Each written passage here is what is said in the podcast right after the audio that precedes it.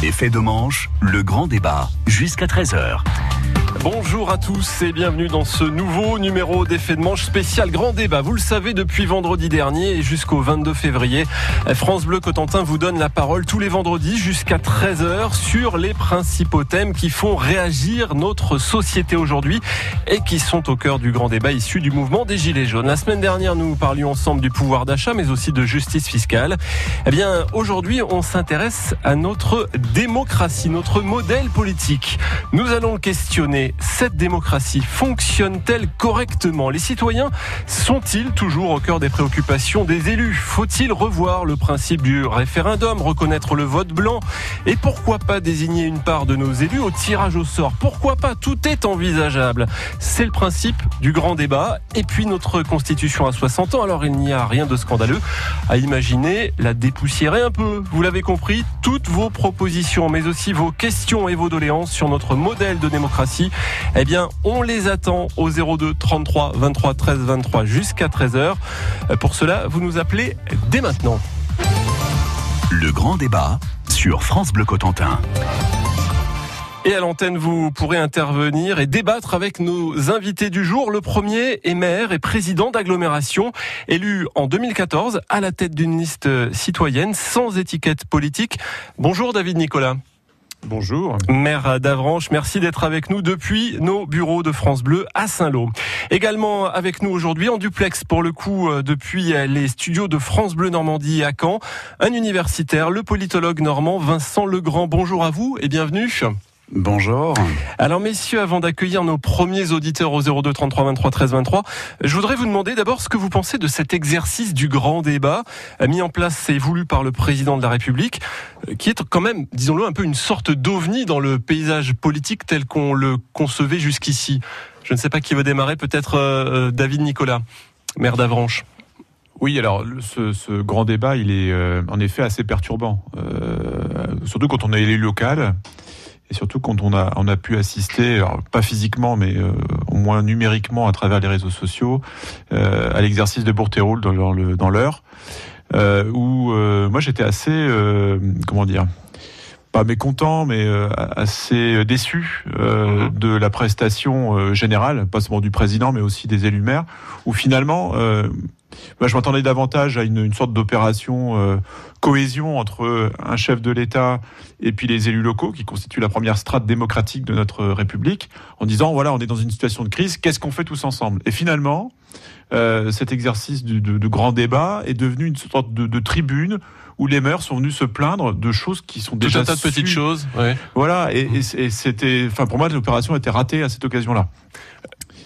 Euh, alors, euh, un mot de, euh, de Vincent Legrand, politologue donc normand sur ce sur ce débat, une, une nouvelle façon de faire de la politique. Est-ce que elle vous séduit?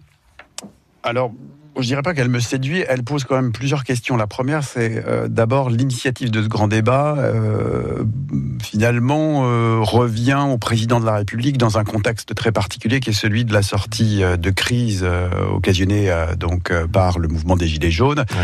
Ça pose d'abord la première question de savoir si ce débat est, engagé dans des conditions de préparation et de sérénité qui soient suffisantes. On, sait d'ailleurs que les euh, principaux acteurs et la principale actrice initialement pressentie pour euh, euh veiller à, à l'organisation ouais. voilà, de ce grand débat euh, a été rattrapée par la patrouille à mmh. raison donc de déclarations. Donc j'ai pas l'impression que, que, véritablement l'enjeu de ce grand débat qui est quand même important ait permis une préparation et un engagement véritablement sérieux. Bien ouais. Voilà. Mais est-ce qu'on peut en espérer quelque chose de positif Alors, oui, malgré tout Oui, forcément. Moi je pense que quand on est démocrate, euh, et, et, et, je crois que c'est le cas de, de, de, de nous deux aujourd'hui, euh, David Nicolas et moi-même, on est forcément euh, intéressé à l'idée de pouvoir consulter et, et, faire participer les individus euh, et les citoyens, les administrés. C'est un côté quand même un petit peu particulier parce voilà. que euh, finalement, on, on, demande, on prend le pouls de la population comme le ferait un peu un, un parti avant une grande élection. Or, euh, la grande élection, elle a eu lieu il n'y a pas si longtemps que mmh. ça, la présidentielle et législative qui l'accompagnait. Peut-être David Nicolas puis je vous redonne la parole, Vincent oui, Bien sûr. Alors je partage complètement le, point de vue de Monsieur Legrand. Je pense que c'est ce qui est déstabilisant encore une fois, c'est le, format qui est, utilisé, c'est le fait que le, président soit seul en première ligne face euh, euh, aux, aux, élus locaux, aux citoyens. Je trouve ça un peu un peu un peu dommage parce qu'il y a aussi euh, en France un gouvernement qui existe avec un premier ministre, avec euh, et, cette cette dimension, euh, cette interface gouvernementale finalement elle est un peu en retrait par rapport à, à ce président qui se met en scène, qui ça lui avait été aussi beaucoup, beaucoup reproché de ne pas justement aller suffisamment à la rencontre des gilets jaunes, donc là il se rattrape un peu d'une certaine façon. Oui, mais je pense que pour le coup on touche vraiment du doigt le problème de cette cinquième République où le peuple de France élu un homme ou une femme présidentielle qui on, on, donne un chèque en blanc, puisque derrière, euh, il choisit son Premier ministre, qui lui-même choisit euh, euh, son gouvernement. Alors que finalement, il faudrait quasiment, il faudrait quasiment pouvoir mettre en place, d'un point de vue démocratique, ce gouvernement, avec une élection d'un Premier ministre, et puis d'un gouvernement qui serait déjà affiché au moment même de l'élection. Vincent Legrand, un mot, et puis on prendra vraisemblablement un premier appel au standard au 02 33 23 13 23. Allez-y, je vous en prie. Oui, moi, moi je suis un peu inquiet des retombées. C'est-à-dire que globalement, ce grand débat il est mis en place sans qu'on sache exactement ce qu'en seront ses retombées, c'est-à-dire les résultats. Euh, euh, s'il y aura matière à considérer que des voix prépondérantes sont susceptibles d'être euh, l'objet effectivement de réformes, ça c'est très aléatoire. Et en, très peu de temps, on a déjà commencé un peu à, épuiser la démocratie représentative. Je rappelle que lors des élections législatives, En Marche a fait valoir qu'il y avait là l'occasion de renouveler le personnel parlementaire en envoyant des personnels de la vie civile, économique, euh, donc euh, sur les bancs de l'Assemblée, en essayant de relégitimer, euh, relégitimer donc l'institution. Mhm. Et aujourd'hui, on nous dit, bah, on va aussi renouveler l'exercice démocratique. Donc, c'est-à-dire cette fois la démocratie directe en donnant la parole aux individus. Si ça, ça ne marche pas, je, je pense qu'on aura finalement le sentiment d'avoir un peu tout essayé. Et là, je crains une crise de régime beaucoup plus accentuée. C'est vraiment la dernière carte, à mon sens, que les pouvoirs publics sont en train de jouer. Euh, Vincent Legrand, David Nicolas, je vous propose d'écouter notre premier auditeur qui nous a rejoint au 02 33 23 13 23 sur l'antenne de France Bleu Cotentin, René, euh, qui nous appelle de Bricbeau. Bonjour René. Bonjour, bonjour à tous. Alors nous parlons démocratie aujourd'hui. On vous écoute. Qu'avez-vous à dire sur ce sujet? Oui, moi c'est pour la reconnaissance du vote blanc. Bon, le vote blanc, actuellement, l'abstention ou le vote blanc, pour moi, c'est la même chose. Hein, car votre vote blanc, il compte pas parmi les suffrages exprimés. Moi, je me demande, moi, j'ai pas été voté au deuxième tour de l'élection présidentielle pour cette raison-là.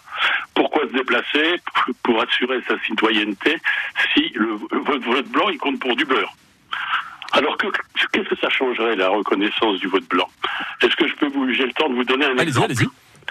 Par exemple, prenons, je suis un ancien prof de maths, oui je me présente, je suis un ancien prof de maths en retraite. Mhm. Donc c'est pour ça que je peux vous parler de chiffres. Je vous prends un exemple. Hein. Sur 100 électeurs inscrits, je pars de 100, c'est facile à retenir. Donc en pourcentage, 75 votants, 25 abstentions. Donc, et 66 exprimés, 7 blancs, 2 nuls. Le candidat obtient 44 voix, le candidat B, 22 voix. Mhm. Ce qui fait 44 divisé par 66, soit ça fait soit deux tiers, ça fait 66%, élu avec 66%.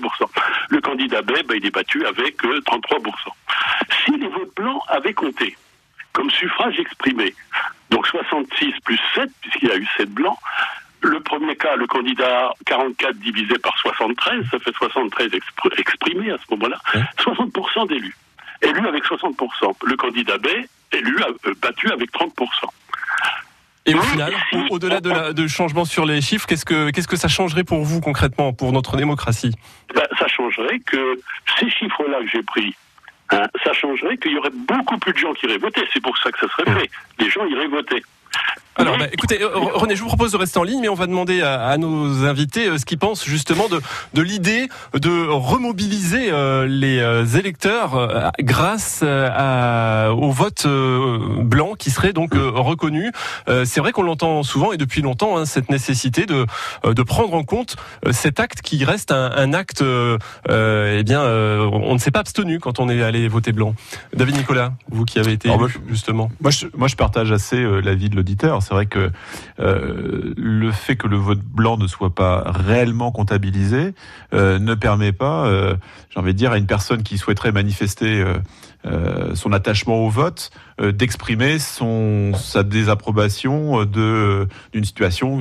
je prends toujours l'exemple des présidentielles où les deux candidats ne, ne lui conviennent pas. donc, donc finalement finalement, on se retrouve face à une situation ubuesque où des gens qui aimeraient voter n'y vont plus euh, parce que euh, précisément ce vote blanc euh, n'est pas réellement comptabilisé. Pourquoi ça se fait pas, Vincent Legrand? Ça paraît tellement simple dit comme ça.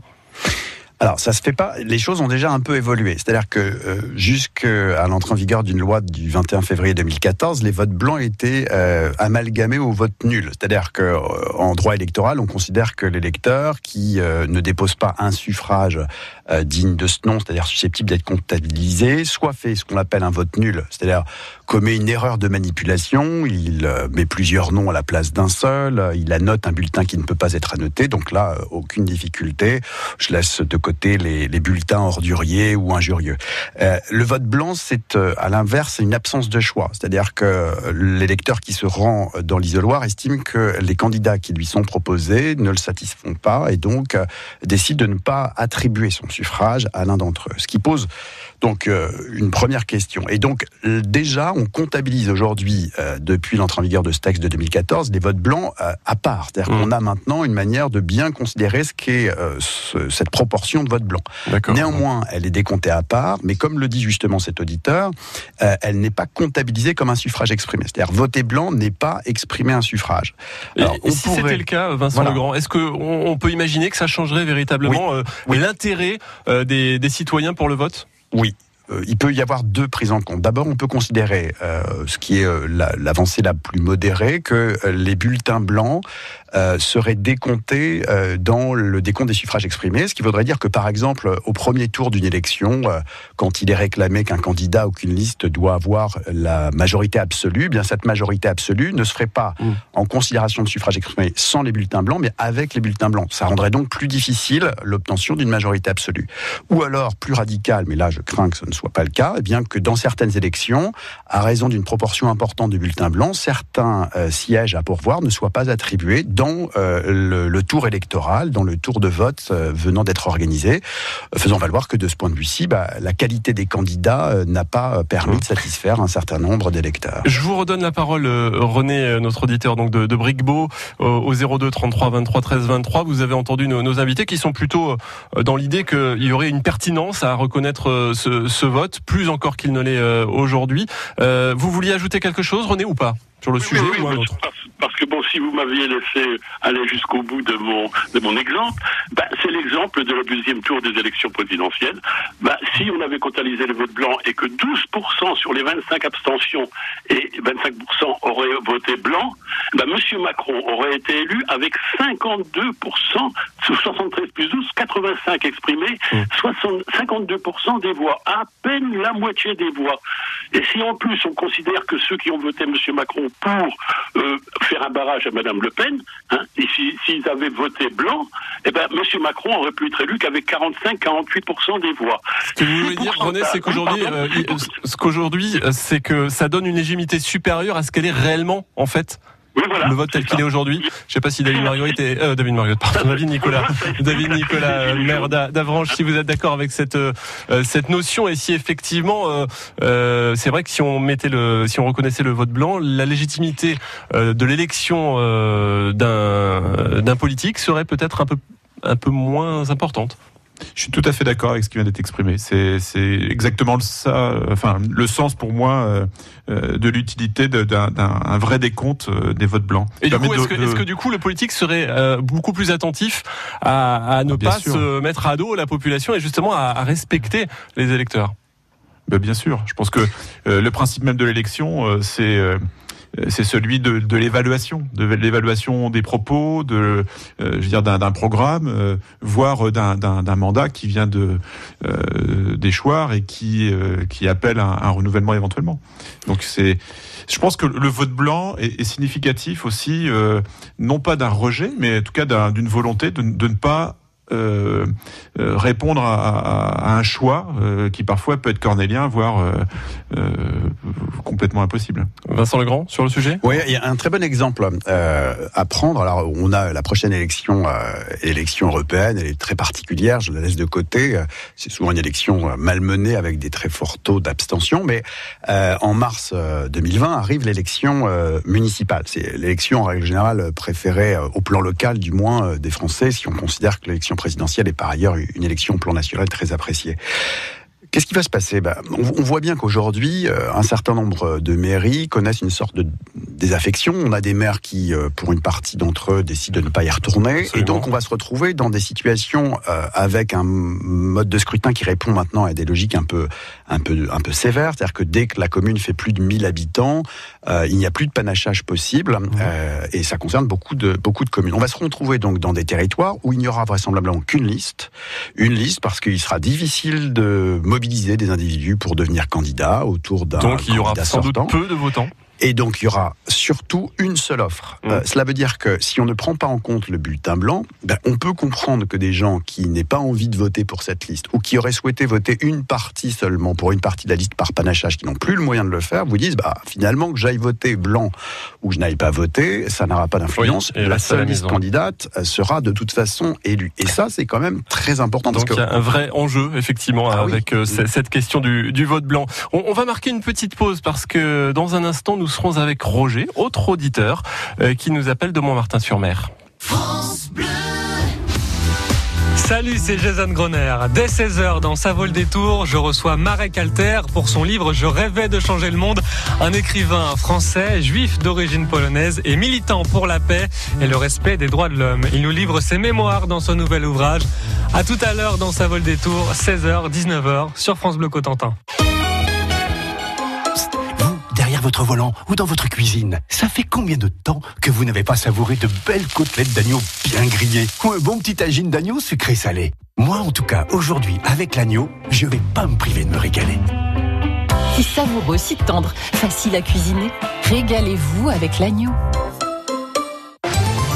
Le grand débat sur France Bleu Cotentin, 02 33 23 13 23. Euh, de retour en, studio en compagnie de nos invités, euh, David, David euh, Nicolas, le maire d'Avranches, mais également notre politologue normand Vincent Legrand et désormais au, téléphone avec nous en direct de Montmartin-sur-Mer, Roger. Bonjour à vous. Oui, bonjour, bonjour à tous. Nous vous écoutons. De quoi souhaitez-vous parler? Oui, je viens appuyer deux petites choses. Je viens appuyer sur cette histoire de vote blanc. Il est vrai qu'il faut le prendre en compte car, un, comme vous le disiez tout à l'heure, euh, quelqu'un qui est élu avec moins de 50% et ou avec 60%, ce n'est pas du tout la même chose. Et il doit prendre en considération, je pense. Ça, on l'a, on l'a bien compris, du coup. Donc ça, c'est une chose. Pour tout ce qui est référendum, je pense que nous avons la chance d'avoir des municipalités. Nous sommes tous des électeurs. Dans nos communes, nous pouvons nous réunir parce qu'il y a des salles de réunion. Et je pense que toute cette histoire, on, on devrait écouter. Les maires devraient être à l'écoute de la population et pouvoir je dis bien pouvoir faire remonter les doléances des individus. Un tri sera fait au niveau central si ça passe par le préfet, mais qu'au moins euh, la population se sente écoutée. Et là, vous voulez dire d'une façon générale ou en ce moment avec le, fameux grand débat et les cahiers de doléances qui ont été ouverts ou non, il faudrait que ce soit généralisé tout au long de, euh, du, euh, du mandat d'un élu, que ce type de doléances puisse être remonté par, par le maire notamment? Ben oui, parce que le français par lui-même, il ne va voter que pour les, les, élections nationales et pour élire un maire. Mmh. Mais on nous a donné le droit de vote. Nos, nos, anciens se sont battus pour le droit de vote. Nous avons la chance de pouvoir aller voter, de nous exprimer, et je pense que les choses importantes de la vie, elles devraient passer aussi par le peuple, par l'intermédiaire du maire. Alors, euh, ben vous qui êtes maire, euh, David Nicolas, est-ce que vous êtes prêt à endosser ce rôle? Est-ce que vous le faites peut-être d'ailleurs déjà? Vous allez me dire que c'est. Alors, j'ai envie de dire ce, que ce que dit l'auditeur euh, de Montmartin. finalement, c'est le cœur du métier de maire. Enfin, encore ce matin, j'étais en rendez-vous à la mairie avec des, habitants qui viennent me m'interpeller sur des sujets X ou Y. Sur, là, en l'occurrence, ce matin, c'était un permis de construire qui, selon la personne, n'était pas légitime, et sur la question de gens du voyage qui sont installés dans la ville à un endroit où il ne faudrait pas. Mmh. bien évidemment, ces questions euh, je les fais remonter, et je les ferai remonter pas plus tard que lundi prochain, euh, auprès du sous-préfet, euh, qui est un interlocuteur direct avec lequel j'ai des rendez-vous en gros une fois toutes les deux semaines. et on est là, on sert de finalement de courroie de transmission entre des services de l'État, une administration préfectorale et puis les citoyens. Alors bien évidemment, euh, dans la plupart des cas, on n'a absolument pas besoin de passer par le sous-préfet pour régler des situations. On mmh. peut se débrouiller à l'échelon local avec nos services, mais on est au cœur euh, de la population, on est au cœur des, des, problèmes rencontrés au quotidien par les habitants.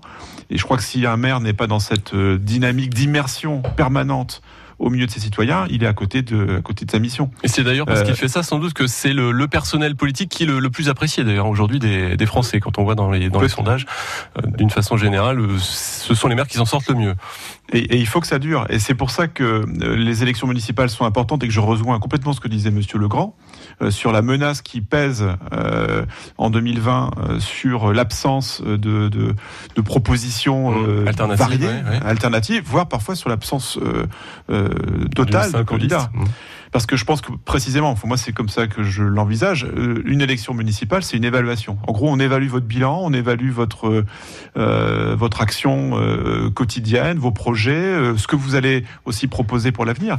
Et ce temps d'évaluation, il doit être euh, dire, propice à de nombreux débats. Ce que, ce que disait aussi Roger, Vincent Legrand, c'était que on, on, vote sur quelques grands scrutins et puis le reste du temps, on a l'impression de pas forcément être entendu, écouté.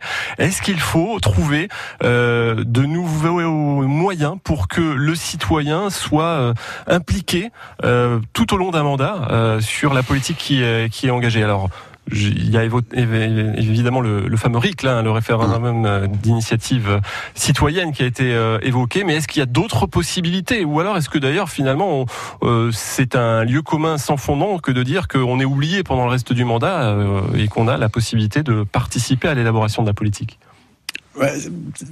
On, est sur une situation qui est un peu problématique parce que euh, la démocratie française est une démocratie qui, pour l'essentiel, est représentative. C'est-à-dire qu'elle s'organise sur des élections euh, dans le cadre desquelles euh, des électeurs acceptent de donner un mandat qu'on appelle un mandat représentatif, qui n'est pas un mandat impératif, c'est-à-dire qu'on le, représentant, l'élu, n'a pas vocation à intégrer uniquement dans son activité de représentation ce qui lui a été euh, demandé d'intégrer. C'est-à-dire qu'on n'est pas sur euh, une représentation des intérêts privés ou mhm. particuliers d'une population électorale.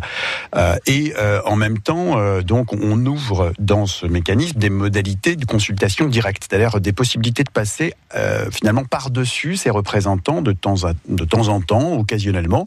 Et ça existe au plan national, mais on oublie je pense avec le RIC, ça existe aussi au plan local. C'est-à-dire qu'au plan national, il y a plusieurs modalités de consultation populaire. Il est compliqué, le, référendum d'initiative euh, euh, partagée, c'est compliqué à se mettre en place. D'ailleurs, il n'y en a pas eu depuis que ça a été oui. inscrit. Alors, effectivement, c'est le, c'est le fameux donc référendum qui a été créé en 2008. Hein. il faut que 185 députés et plus de 4 millions et demi d'électeurs portent effectivement une proposition.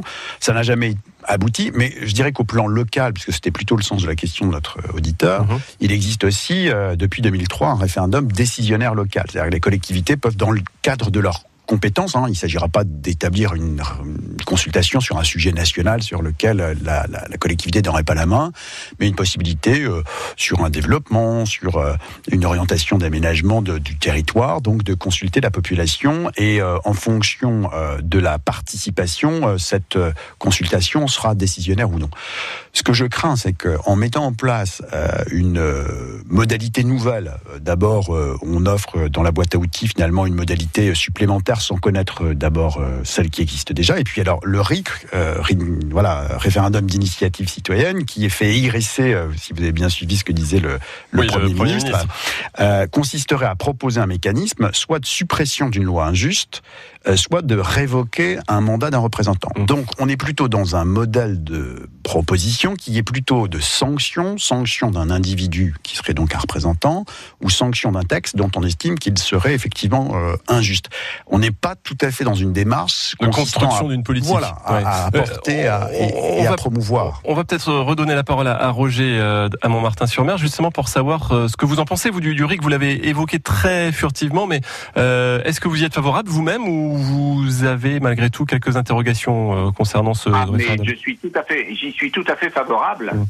Et j'aimerais dire aussi, c'est pareil, le problème que, que l'on a depuis des décennies, c'est que euh, au niveau, moi, quand je pense que quelque chose est bon, quel que soit le parti qui le, qui le propose, je vais dire oui quand c'est bon. Hein, mhm. quand, hein, et je m'aperçois que depuis très très longtemps, parce que la personne qui évoque quelque chose qui peut être bon pour le pays, parce que ce n'est, ce n'est pas une idée de son, de son parti, va automatiquement s'opposer. Ce qui est un peu ridicule. Et la machine France ne peut pas avancer comme ça. Effectivement. je, pense que ça fait des, trop longtemps que ça dure. Il faudrait peut-être que euh, ben, l'individu redevienne euh, un petit peu, je vais pas dire intelligent, parce que ce n'est pas du tout le mot qui va bien, mais qui, soit un petit peu plus raisonnable et que quand on travaille pour son pays, qu'on est de quel parti que l'on soit, quand une, une idée est bonne pour son pays, il faut savoir dire oui. Alors je pense que c'est un, un, discours qui doit euh, qui doit satisfaire euh, le maire d'Avranches, euh, David Nicolas, parce que merci hein, Roger, on va on va raccrocher puisqu'on va faire de la place à nos autres auditeurs au 02 33 23 13 23. N'hésitez pas à intervenir sur ce, ces questions autour de notre démocratie. Mais je disais David Nicolas, vous avez été élu à la tête d'une liste transpartisane d'une certaine façon. Donc c'est typiquement ce que demande Roger, qu'on prenne ce qui est bon là où c'est quelle que soit finalement la chapelle politique. Alors ça, c'est d'autant plus vrai que euh, à l'échelle locale, on n'est on n'est pas tenu, contrairement à des élections euh, départementales ou régionales, euh, d'être dans des groupes, des groupes clairement identifiés en lien avec un parti.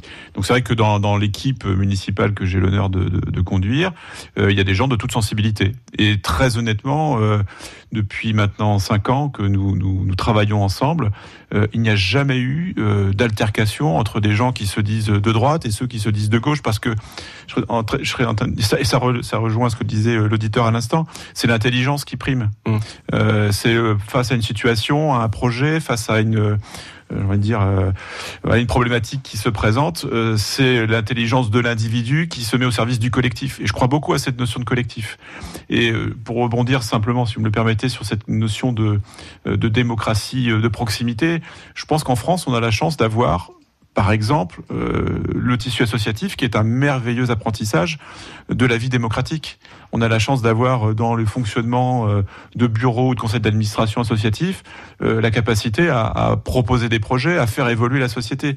Et c'est à mon avis, une très belle antichambre, ce, tissu associatif, de la vie politique locale. Et moi, j'invite véritablement tous les habitants des communes de France euh, où qu'il soit, euh, à s'engager dans, dans, une liste municipale euh, en 2020. Ça fait partie finalement de, de ce jeu démocratique qu'on doit encourager absolument. avant de faire une nouvelle, marquer une nouvelle courte pause, Vincent Legrand, juste vous évoquiez tout à l'heure le fait que nous sommes dans un régime de démocratie représentative, mais on entend aussi ça et là des propositions pour que des citoyens soient finalement choisi euh, par le finalement euh, tiré au sort d'une certaine mmh. façon euh, pour être aussi associé aux prises de, de décision. Rapidement, est-ce que ça peut être une bonne solution? Et plutôt à l'échelle locale ou est-ce que ça peut être même au niveau national ça? Alors, je crois que surtout, ça nous ramène à un, vrai fantasme qui est de considérer que euh, l'arbitraire, le, tirage au sort permettrait de restaurer un personnel politique très investi des questions locales ou nationales euh, et, euh, prêt à en découdre. moi, je pense que c'est une solution alors qui nous ramène à la Grèce antique ou à des, des phénomènes historiques très reculés dans le temps. Hein. Certains cantons suisses, jusqu'au milieu du XVIIIe siècle, faisaient appel à, à ce tirage au sort. Euh, le tirage au sort tel qu'on le vit euh, démocratiquement aujourd'hui, euh, il est par exemple établi sur les listes électorales pour la désignation des membres de cour d'assises, dans les jurys de cour d'assises. C'est par exemple un, système de tirage au sort. Je, je ne pense pas que euh, tirer au sort un individu euh, qui ne s'est jamais préoccupé des questions locales et qui n'est pas souhaité euh, s'en préoccuper par avance, ça va forcément faire avancer la société, amène nécessairement quelqu'un qui dont la volonté de s'impliquer est donc toute relative vraisemblablement à, se déclarer d'un seul coup volontaire et disponible. Donc, je veux bien qu'on l'expérimente, mais je, je, pense quand même que c'est une solution d'arrière-garde et qui, qui est vraiment très fantasmée. Allez, on va marquer une euh, courte pause sur France Bleu Cotentin dans un instant. On poursuit notre débat autour de la démocratie. On parlera de euh, de nos élus. Faut-il aussi revoir, pourquoi pas, les mandats, euh, le cumul, la durée des mandats C'est une autre question, vaste question qui revient régulièrement. À tout de suite. Jusqu'à 13h, vous avez la parole. 02 33 23 13 23. De Caen au Havre, de Cherbourg à Rouen, d'Evreux à Saint-Lô. Le week-end sur France Bleu, on prend le temps de vous parler de ce qui fait la une de l'actualité en Normandie, dans toute la Normandie. 7 jours en Normandie, c'est sur France Bleu, à 7h20 tous les dimanches. Le live du dimanche sur France Bleu Cotentin avec les distilleurs. C'est vrai que c'est euh, le plus axé sur les années 70. Euh, on sent que c'est entraînant, c'est festif, les gens accrochent et, voilà, on fait un peu à notre sauce. Euh.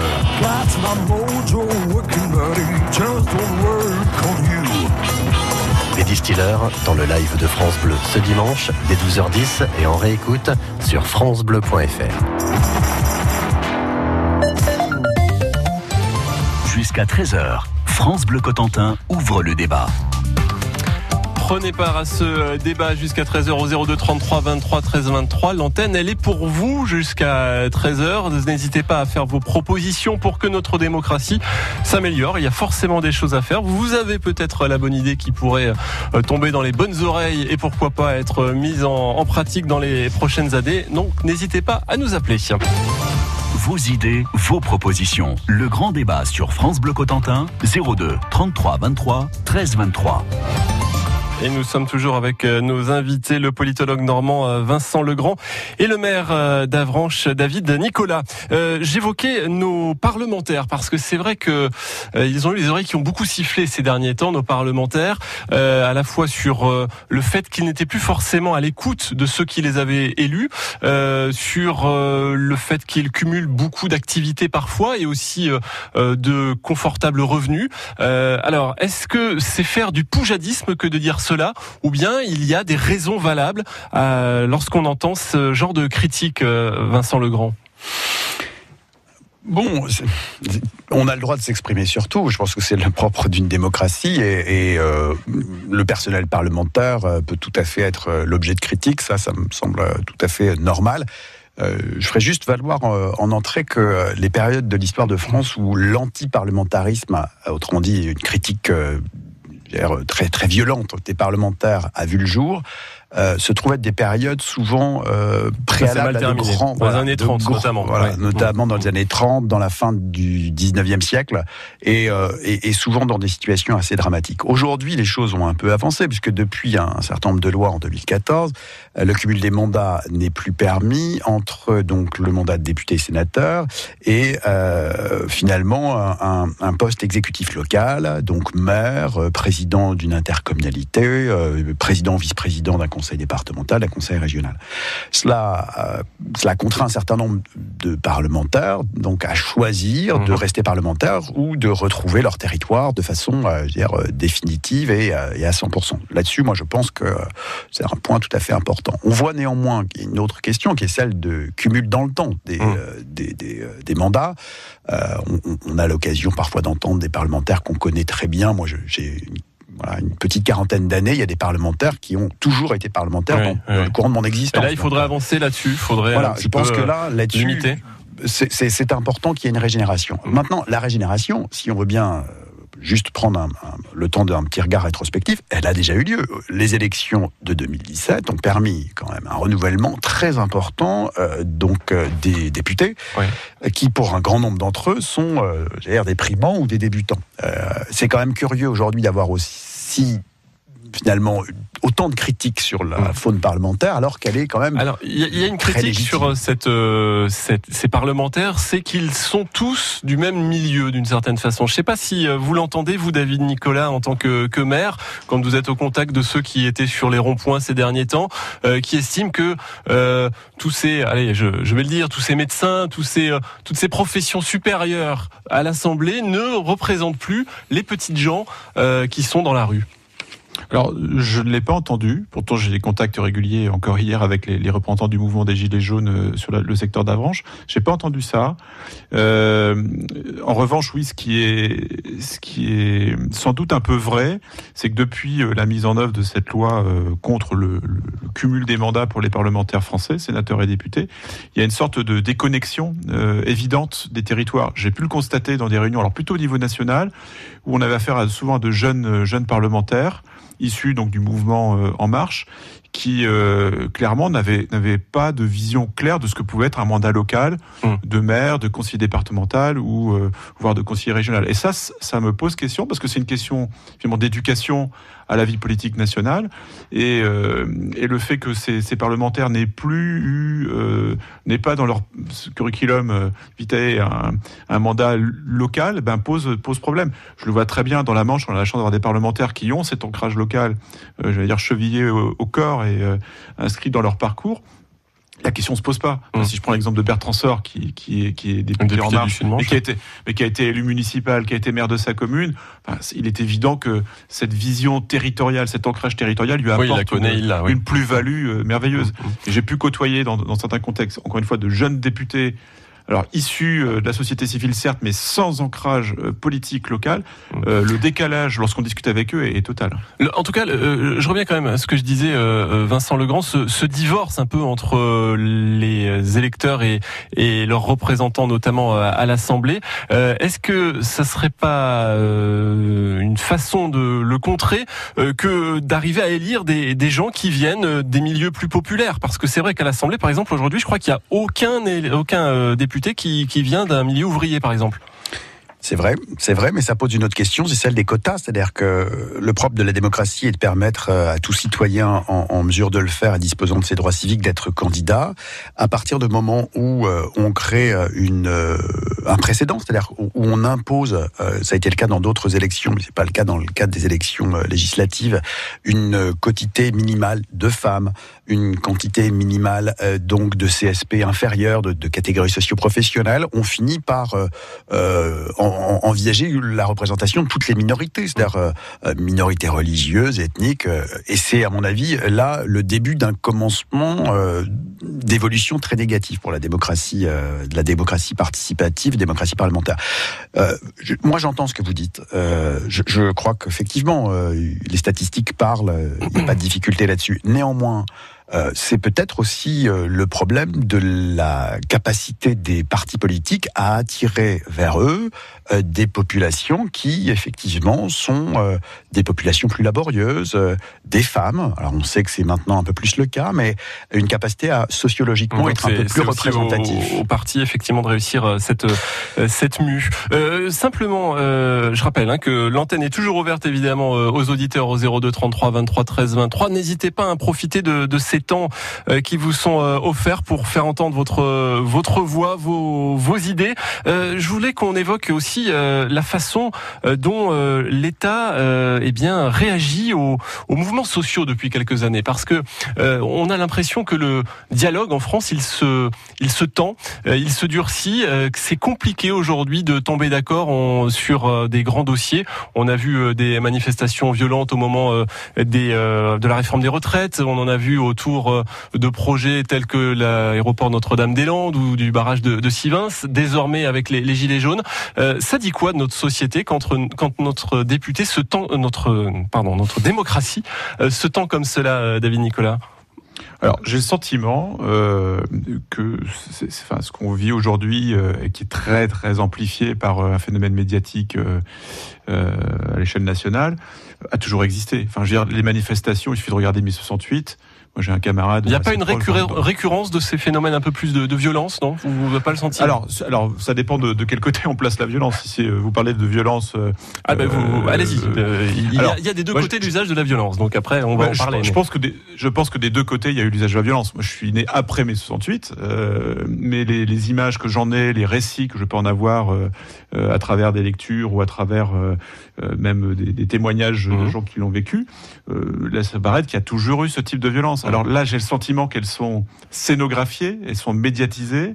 euh, de façon à en faire de véritables événements. Enfin, ce qui s'est passé là depuis plusieurs semaines a montré que véritablement le samedi après-midi devenait le rendez-vous euh, télévisé où Ouais, chacun euh, euh, euh, prenait part derrière son écran euh, euh, et en observant, en étant observateur de cette violence. Alors, alors, je sais pas. Par contre, la, la vraie question qu'il faudrait se poser, c'est euh, quel est la- le, le vrai ressenti du citoyen lambda face à ces images Mm. qui sont clairement véhiculées de manière euh, euh, volontaire par euh, par les, ces médias. Vincent Legrand, assez rapidement, parce qu'on a une auditrice qui nous a rejoint euh, à l'accueil, mais dites-nous un peu ce que vous en pensez justement de cette violence. Est-ce que elle est intrinsèque à la démocratie et pas plus maintenant qu'il y a quelques décennies? Non, je ne crois pas qu'elle soit intrinsèque à la démocratie. Je rejoins euh, tout à fait ce qui vient d'être dit euh, par David Nicolas. Je, pense juste qu'il y a euh, euh, une absence totale d'organisation d'un mouvement de contestation qui donne prise, dans ce cas, euh, à n'importe quel type de comportement extrêmement individuel. Ça va de la personne qui va euh, faire un selfie sur un barrage, mais qui n'est pas partie prenante à l'opération, jusqu'à un casseur qui va décider d'aller faire ses courses euh, sans frais le samedi après-midi. Je pense que ces mouvements-là sont quand même très révélateurs. Moi, je crois que c'est ça qu'il faut vraiment intégrer, très révélateur d'une partie de l'opinion qui a été très très mal, euh, comment dire, représentée, couverte par les médias depuis plusieurs années, et que beaucoup de d'acteurs, et pas seulement les, les parlementaires et les élus, euh, ont appris ou ont euh, réappris qu'il y avait une population qui était effectivement très en difficulté. Euh, Merci, on marque une très courte pause. On accueille Nathalie dans un instant. France Bleu. France Bleu aime le cinéma. Il y a cinq ans, vous alliez faire triomphe à de petites créatures minuscules. Dans Minuscule 2, une petite coccinelle est expédiée contre son gré aux Caraïbes. La fourmi et l'araignée reprennent du service pour lui venir en aide. Nouveau monde, nouvelle rencontre, nouveau danger. Minuscule 2, actuellement au cinéma. La bande-annonce et toutes les infos sur FranceBleu.fr. Chaque week-end, France Bleu Cotentin est de sortie. Spectacles, vide-grenier, loto, brocante, randonnée, activités sportives, concerts, on vous donne la parole. Appelez-nous et annoncez vous-même en direct les événements que vous organisez. Ça se passe dans la Manche, le rendez-vous incontournable des sorties, samedi et dimanche de 11h à midi sur France Bleu Cotentin. Le grand débat sur France Bleu Cotentin, 02 33 23 13 23. Nathalie nous a appelé au 02 33 23 13 23 depuis la glacerie. Bonjour Nathalie. Bonjour. David Nicolas, le maire d'Avranches, ainsi que le politologue normand Vincent Legrand vous écoutent. Bon alors moi c'était surtout pour euh, témoigner. euh, au départ c'était pour le grand débat national, mais oui je voulais rebondir un petit peu sur tout ce que j'entends depuis euh, depuis euh, le début de Allez-y. ces manifestations. Parce que moi personnellement, euh, voilà je vais vous faire le, le- le tour vite fait. Je suis agent d'entretien, donc euh, je gagne 1000 euros par mois. Voyez, j'ai vécu un certain temps tout seul avec ma fille, donc je sais, euh, je sais euh, ce que c'est que de vivre à la limite du seuil de pauvreté. Et là, ça va, je suis pas malheureuse parce qu'on a, on a deux salaires et euh, mais malgré tout, on a trois enfants et je vois bien qu'on a du mal à s'en sortir. Donc j'imagine euh, si je devais refaire un grand bond en arrière. Et euh, donc je fais partie de ces gens qui ont enfilé le gilet jaune dès, dès, dès la première manifestation. Moi, c'était le 7 décembre, je me souviens plus.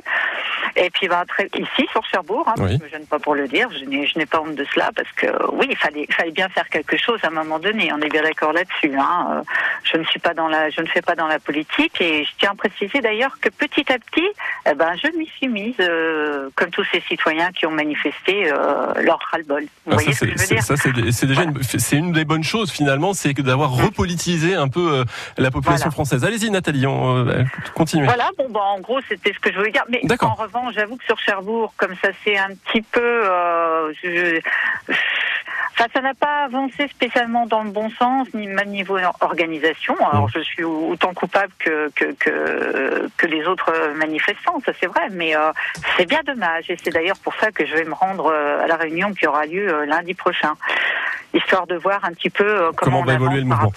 Merci Voilà. Nathalie, euh, auditrice euh, de la glacerie. Bonne journée à vous. Ce que dit Nathalie est intéressant parce que c'est vrai qu'on a beaucoup, on s'est posé beaucoup de questions sur ce mouvement. Au moins, euh, il a rapproché euh, les euh, les Français de la politique et leur a montré que tout le monde peut en, en faire. Je ne sais pas si vous adhérez à cette idée, David Nicolas. Ah, totalement. Je pense que c'est euh, le point positif euh, de, de ce mouvement. Et encore une fois, j'étais hier après-midi avec trois trois des représentants locaux euh, sur Avranches et qui s'engagent, qui ont d'ailleurs établi des, des liens intéressants avec euh, le Café Citoyen qui euh, qui est actif dans la ville, où se retrouvent des gens qui militent plutôt euh, dans le cadre des marches pour le climat.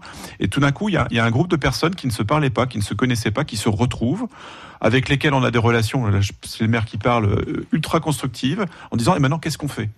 Et je pense que ce qu'on fait, c'est bah, comment est-ce qu'on s'engage citoyennement, comme je dis tout à l'heure, dans le tissu associatif pour faire avancer des choses localement euh, pour s'impliquer dans le domaine social? J'ai un exemple concret d'une personne qui m'a contacté en pleine euh, crise entre guillemets des gilets jaunes, qui m'a dit moi j'en ai marre, je, je vis mal ma vie de citoyen, je veux m'engager, qu'est-ce que je fais? Bah, La personne elle est partie euh, dans une association euh, d'aide alimentaire.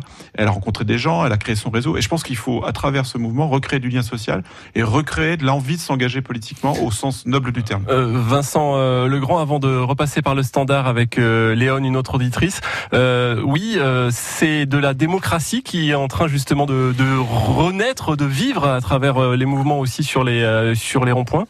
Oui, absolument. Euh, Moi, je pense que de ce point de vue, euh, tout ce qui peut aller à l'encontre du repli individuel, du repli sur soi, plus ou moins euh, contraint, plus ou moins bien vécu, va dans le bon sens. Moi, j'ai plusieurs collègues de l'université de Caen Normandie qui ont commencé à, à faire quelques études de terrain, qui sont allés sur des ronds-points, voir un peu l'échantillonnage, le type de revendication euh, et les populations représentées, qui sont souvent très féminisées, avec notamment une part importante de cellules de familles monoparentales, un peu dans le euh, dans le profil de Nathalie.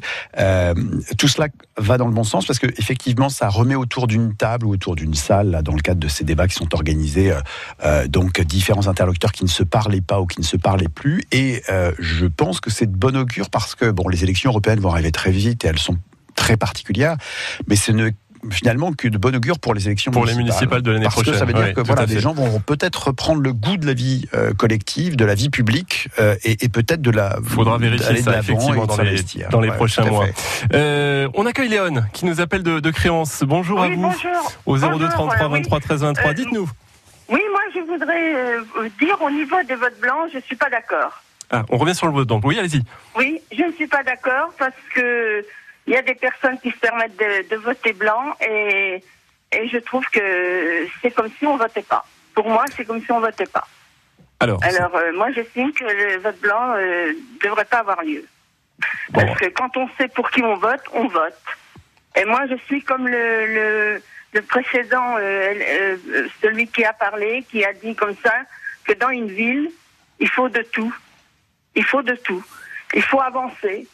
Il faut pas, euh, faut pas reculer comme ça euh, en arrière, parce que ça, ça, ça amène à, à des disputes et puis à de la casse. Voilà. Merci Léon de Créance. Je sais pas si euh, Vincent Oui, Legrand moi, vous. moi, j'ai Ah bah, moi, j'ai habité à Avranches 13 ans. ah, d'accord. Est-ce Eh ben, que, pardon, Oui. je vais profiter de parler du maire.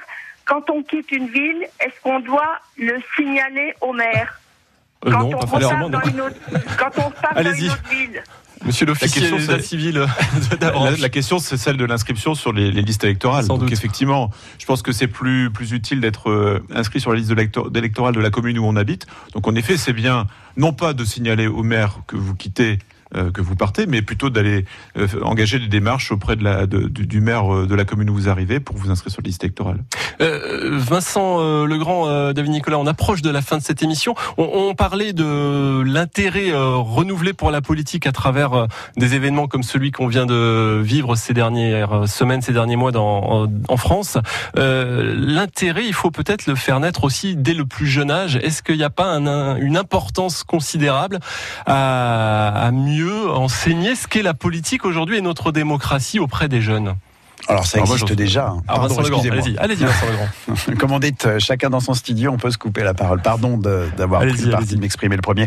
Ouais, je pense que ça existe déjà, euh, l'éducation civique. Mais est-ce qu'elle est bien faite euh, Parce que moi j'ai des vagues souvenirs. C'était un petit peu, on apprenait des, C'est un euh, peu des une patate espèces chaude, de, hein, de- si j'ai bien compris, les, les collègues de l'éducation nationale et qui interviennent dans les Mmh. établissements primaires et secondaires ont parfois l'occasion de dire qu'ils sont pas très bien formés et que de ce fait ils n'y vont pas avec un grand enthousiasme. Bon, euh, je crois que là-dessus, euh, on fait déjà des choses euh, évidemment positives. On pourrait toujours faire mieux, mais je, je pense pas que ça soit véritablement le lieu. Euh, le lieu nécessairement à réinvestir. Moi, je, voudrais juste dire, avant que peut-être David Nicolas s'exprime sur cette question-ci, on, est quand même, euh, et ça, ça me paraît très intéressant, euh, finalement, face à une situation qui est évidemment problématique, là, de savoir comment on doit exercer le phénomène démocratique. Je pense qu'on arrive simplement à prendre en compte un un phénomène qui est celui d'Internet. C'est-à-dire qu'aujourd'hui, nos institutions parlementaires et démocratiques euh, re- relèvent d'une période où l'immédiateté de l'information, de l'interpellation, la capacité des élus à pouvoir s'exprimer par des réseaux sociaux directement avec leurs électeurs n'existait pas. Et qu'il faut donc qu'on digère euh, cette euh, avancée technologique par le renouvellement, pas seulement technologique, mais le renouvellement des moyens d'expression On démocratique. va Et ça, donner ça la parole à, David Nicolas parce qu'on est à la toute fin de l'émission. David Nicolas sur ce sujet, allez-y. Ah ouais, je, je suis convaincu qu'il y, a- un- diptyque essentiel dans notre société qui est celui de, la notion d'autorité et d'éducation. Je pense que pour bien digérer euh, euh, une autorité, il faut avoir tous les outils euh, d'analyse et de compréhension de cette autorité, quelle qu'elle soit, qu'elle soit professorale, parentale ou, ou politique. Et je crois que précisément, c'est dans le domaine éducatif, alors pas seulement scolaire, mais familial, associatif, que doit se faire l'apprentissage de la vie en société, donc d'un fonctionnement démocratique. Ça, j'en suis intimement convaincu. Et puis, euh, enfin, je, témo- je témoignerai à titre personnel de ma propre expérience, puisque j'ai été élu d'un conseil municipal des jeunes il y a maintenant de nombreuses années, et c'est clairement ce qui m'a donné euh, envie de, Envie de vous engager de m'engager et de m'engager euh, simplement dans la vie de la société, euh, politiquement, associativement euh, ou, de plein d'autres manières. Eh bien, merci beaucoup. On terminera sur ce message plutôt encourageant justement pour les jeunes générations qui nous écoutent peut-être. Merci David Nicolas, maire d'Avranches, Vincent Legrand, politologue normand. Merci à vous d'avoir participé à, à cette émission que l'on pourra réécouter d'ici quelques minutes sur notre site francebleu.fr. Merci à nos auditeurs qui nous ont appelés au 02 33 23 13 23, qui pourront le faire à nouveau euh, la semaine prochaine, vendredi, même heure, même lieu, midi, euh, pour parler cette fois-ci des services publics, notamment dans un département comme le nôtre. C'est aussi une question vaste et très importante. Dans un instant, le journal de 13 heures.